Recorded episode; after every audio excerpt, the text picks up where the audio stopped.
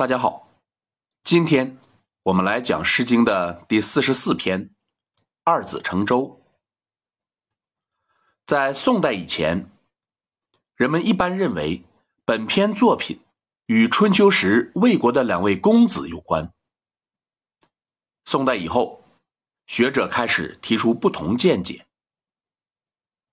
在正式进入作品之前，我们先来说一下魏国的两位公子的事迹。魏宣公抢了自己的儿媳妇，也就是太子吉的未婚妻，他被称为宣姜。宣姜给魏宣公生下两个儿子，公子寿和公子硕。宣姜和公子硕。一同诽谤太子吉，魏宣公就派太子吉出使齐国，指使强盗拦在魏国边境申地，告诉强盗看见手拿白色帽结的人就杀掉他。公子寿得知情况之后，告诉太子吉不要接受这个任务，赶紧逃走。太子吉认为这样做不孝，坚决不同意。公子寿用酒把太子吉灌醉，然后偷走太子吉的白色帽结。强盗看见来人果真手持白色帽结，就杀死了他。公子寿死后，太子吉赶到，对强盗说：“应该杀掉的是我。”他有什么罪呢？请杀死我吧！强盗一并杀掉太子吉，然后报告魏宣公。魏宣公于是立公子硕为太子。这是春秋时期非常著名的故事。下面我们就来看作品，分析一下作品与故事之间。是否有关联？二子乘舟，泛泛其影；怨言思子，忠心洋洋。二子乘舟，泛泛其事；怨言思子，不暇有害。这是一篇重章叠句的作品。我们先看。每一章的首两句意思很清楚，两个人乘舟而行，飘飘荡荡的远去。景通影，泛泛其景，就是泛泛其影，是一种静态的描写；泛泛其事，则是一种动态的描写。有人认为“景”和“景通”是远行的意思，这是毛传的说法。然而，“景”并没有远行之意。段玉裁对此已有辨析。而且，如果“景”和“事”意思相同，那么在表现的时候，角度就单一了。从前两句可以看出，主人公是目送二子离去的人。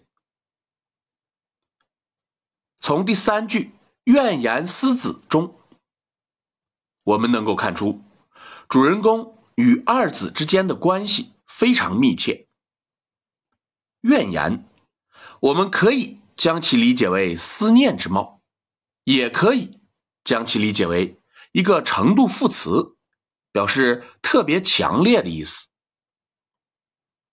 诗经中还有另外一个词“静言”，怨言与静言之间应该是有相似之处，但是又有较大区别的。我们回过头来再来看本诗，主人公与二子之间。具体是什么关系呢？我们还不得而知。作品最终会不会给我们一些提示呢？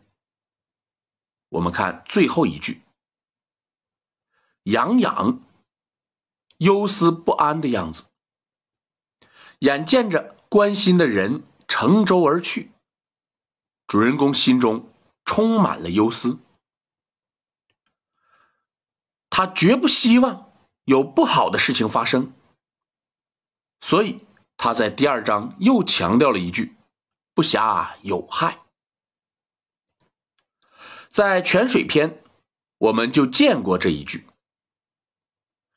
那个女主人公说：“我快速回到魏国，绝不会有什么问题。”不暇，应该是当时一个表示坚决否定的词。